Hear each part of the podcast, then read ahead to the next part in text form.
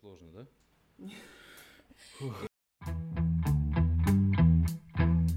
Всем привет! Меня зовут Наташа, и уже порядка шести лет я занимаюсь тем, что выстраиваю коммуникацию между пациентами и врачами.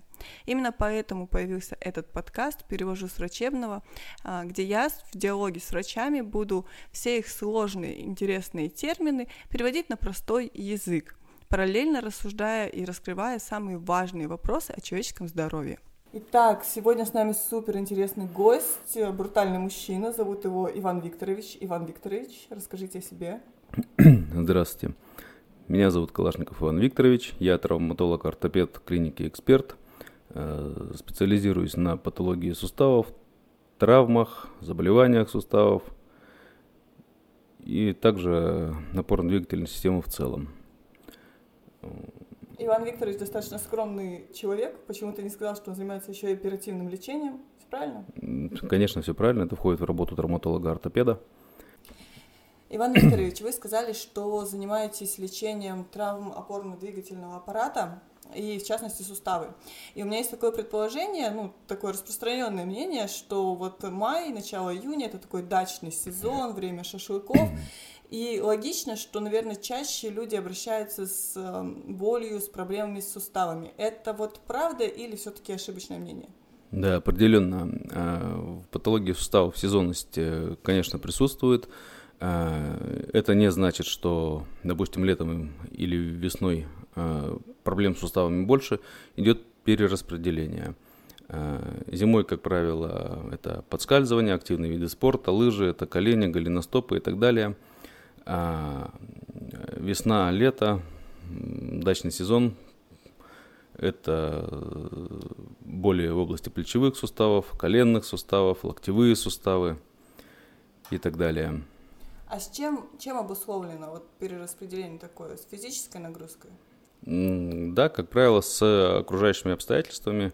Э, в общем, человек э, травмируется, по большому счету, всегда и везде, независимо от того, чем он занимается.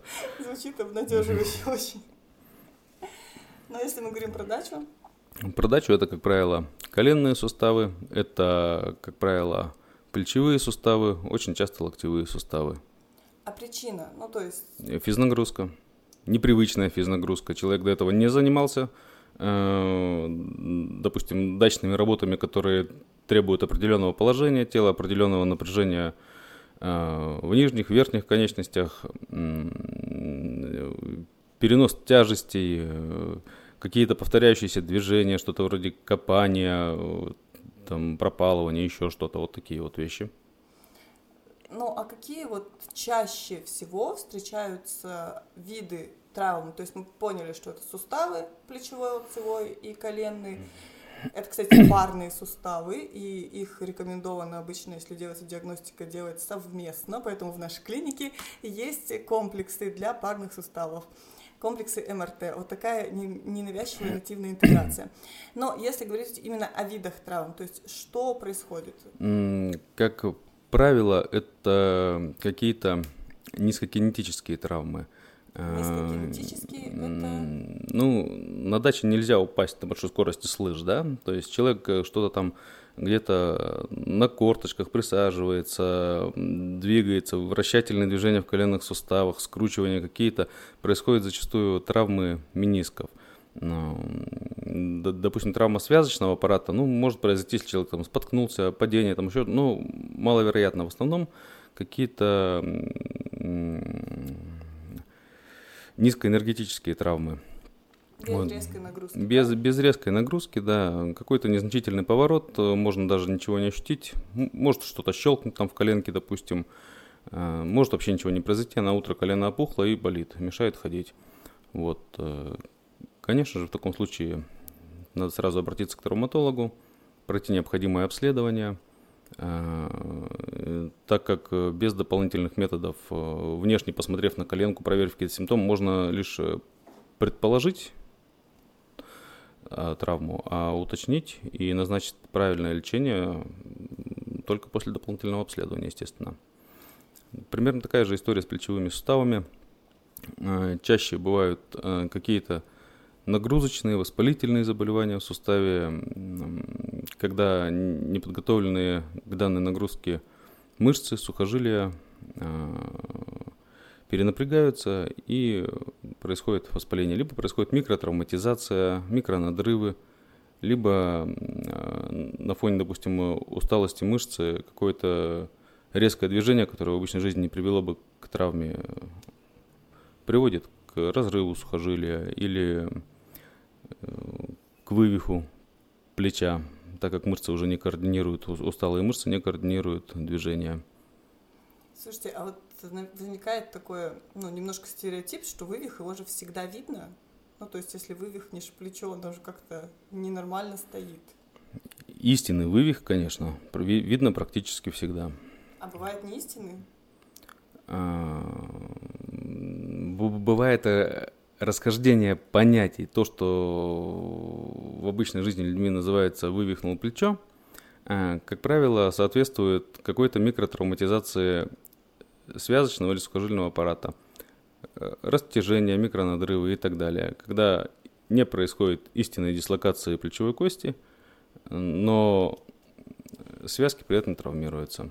Ну, то есть я правильно поняла, что вывих плеча это всегда должна кость куда-то сместиться? Это, да, полное разобщение суставных поверхностей. А, при этом человек испытывает очень сильную боль, а, появляются так называемые пружинящие движения, то есть движение неправильное, не шарнирное, а пружинящее. Вот. В общем, с таким состоянием, наверное, 99% пациентов, конечно же, обращаются к травматологу, и это требует э, вправления вывиха, то есть какой-то врачебной манипуляции. Вот. Э, ну, оставшийся 1% э, делают это самостоятельно. И не потому что а, они, плечо? Да, не потому что они какие-то особенные, это точнее не потому, что у них есть какие-то знания и умения, это особенности связочного аппарата. Эластичные связки, в принципе, подразумевают гипермобильность суставов. Человек может вывихнуть плечо, может вправить плечо, но это крайняя редкость. И, и в общем-то, у таких людей травматизация происходит гораздо реже ввиду эластичности связочного аппарата. Это как вот фильм был в нулевые, в 90-е с Мелом Гибсоном, где он там как-то себе очень странно вбился в стену. Ну, в фильмах такое показывали, да, когда э, человек э, как-то вывихивает кости из суставов и, допустим, сбегает из тюрьмы, проползает через э, какое-то небольшое расстояние между прутьями но это в жизни всего 1%. И меньше даже. Или меньше даже. А если, допустим, вот мы обсудили колени, обсудили плечи, локоть. Для меня травмировать локоть – это вот об стол неудачно удариться. Вот самое ощущи... ощущаемое, господи, мы закончился словарный запас. Самая наиболее ощутимая травма, когда ты ударился об стол, ну и как бы звенит вся рука локтем. А что еще может быть? Ну, перелом, логично, там же кость может быть перелом. В настоящий момент э, Переломы мы, в общем-то, не затрагиваем. Перелом – это особенная ситуация, она связана с какой-то высокой кинетической травмой. Человек упал, ударился локтем, все, перелом, нарушение функции, э, смещение отломков, требуется операция. Это, это вполне понятная ситуация. Э, гораздо интереснее дела обстоят с болями в области, локтев... в области локтевого сустава. Зачастую, когда сам локтевой сустав не задействован, то есть истинно шарнир не включается в процесс.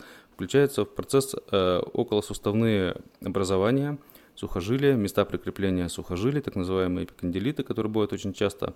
Бывает наружный, внутренний эпикондилит, в зависимости от того, какие мышцы больше нагружаются. Допустим, человек может работать молотком, поднимая тяжелый молоток вверх, у него будет наружный эпикондилит. Э, другой человек может... Это мышца так называется? Нет, это воспаление в зоне прикрепления сухожилия к кости. Ага, запомнили, спасибо, перезагрузились. Угу. Окей, значит, э, мы понимаем, что эпикондилит, правильно сказала? Да? Правильно. Это воспаление прикрепления сухожилий к кости. Да, дословно переводится как воспаление надмыщелка. Это костное образование плечевой кости, э, костный выступ, э, в принципе, в организме везде, где идет прикрепление сухожилий или связок, имеются костные выступы. Э, усиленные участки кости для удержания этой нагрузки. Э, и зачастую боли в области локтевого сустава они не связаны с самим суставом. То есть это околосуставная патология. Истинно локтевой сустав э, имеет не так много заболеваний, не так много патологий. Вот. Э, ну и, собственно, они не всегда связаны с какой-то физнагрузкой или так далее. Но, тем не менее, боли в области локтя тоже повод обратиться Однозначно, однозначно, иначе они принимают затяжной характер. При длительном течении они имеют уже необратимый необратимый характер. характер. Вот. И тогда уже требуется в крайних случаях даже оперативное лечение. Спасибо большое. В общем-то, мы тему достаточно подробно разобрали. То есть мы поняли, что, что если болят колени, локти и плечи, они могут заболеть в дачный сезон просто потому, что у вас меняется образ жизни и нагрузка, она становится непривычной для организма. С болевым синдромом ждать нельзя, лучше обратиться к врачу. Врач это травматолог-ортопед, конкретно у нас Иван Викторович Калашников с нами сегодня был. Иван Викторович, какое-нибудь пожелание людям мы всегда даем на прощание. Говорим пожелание, говорим до свидания всем, мы вас всех очень любим. Пожелание. А, берегите себя, не перегружайтесь. А, если есть возможность где-то отдохнуть то лучше это сделать, чтобы подготовиться к новой нагрузке, если это необходимо. Все, спасибо большое, до свидания.